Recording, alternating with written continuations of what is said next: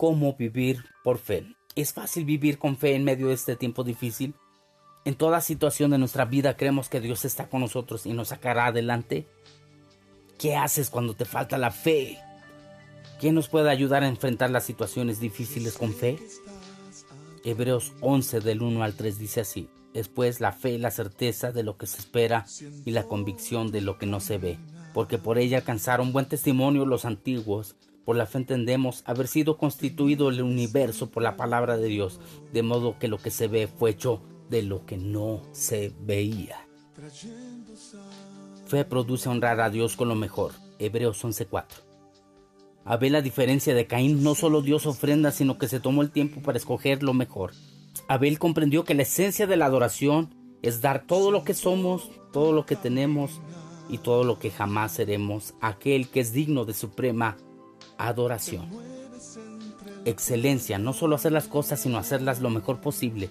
Demostramos fe cuando damos lo mejor de nosotros. Honrar es darle lo mejor de nosotros a Dios. Tiempo, fuerzas, talentos, dones, recursos. ¿Qué le estás entregando a Dios en este tiempo? ¿Qué le estás dando a Dios? Fe produce agradar a Dios. Hebreos 11:5.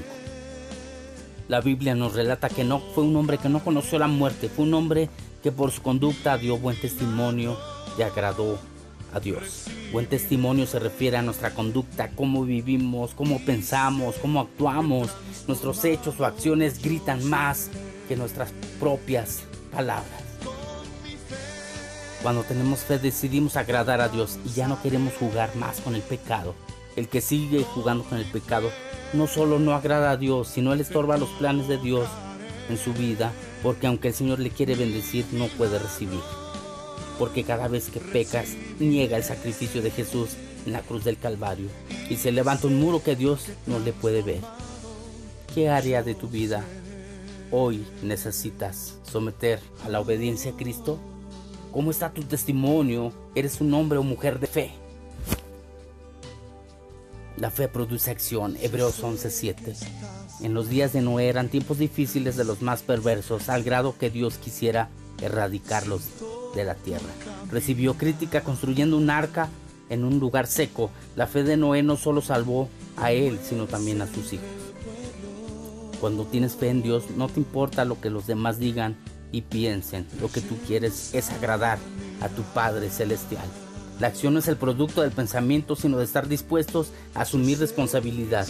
Si quieres ver que Dios haga cosas grandes en tu vida, muévete en fe. ¿Qué es lo que Dios te ha pedido que hagas si no te has atrevido a, a creer, a accionar? ¿Es el negocio que Dios te dijo que abrieras? ¿Es el trabajo con con un mejor salario, es servirle, es retomar la escuela y graduarte. Cuando caminas y das pasos, entonces ahí recibes tu humildad. La fe produce convicción. Hebreos 11, del 8 al 11.